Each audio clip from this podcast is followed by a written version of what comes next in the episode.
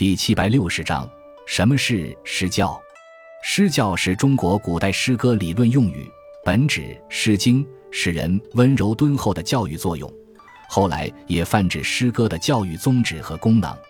孔子是诗教的最早提出者和积极倡导者，其在《礼记·经解》中言：“入齐国，其教可知也。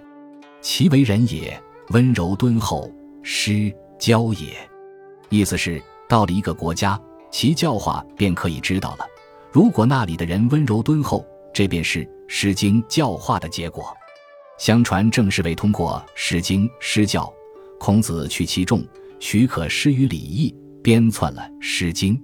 汉代时，汉儒为弘扬孔子的诗教传统，将《诗经》列为儒家五经之一，并对其进行了进一步的详细解析，使之蕴含了道德和礼义的内涵。并延展出一个人的社会、政治、人生等方面的意义。